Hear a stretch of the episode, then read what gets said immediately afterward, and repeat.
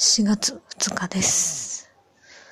今日も体はだるく、心はくさくさしながら、えー、コンビニで売ってたおにぎりを食べたら、ご飯がポロポロだったり、あとはボロくなった服をマスクにすべく切り刻んだりなんかしていました。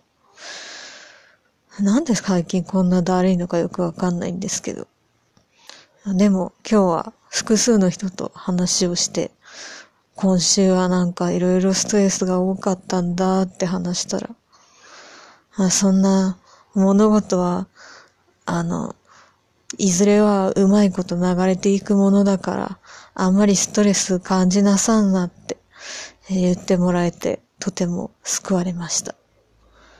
ありがたいですね。ほんといつも助けられっぱなしだな、私は。人に。という感じです。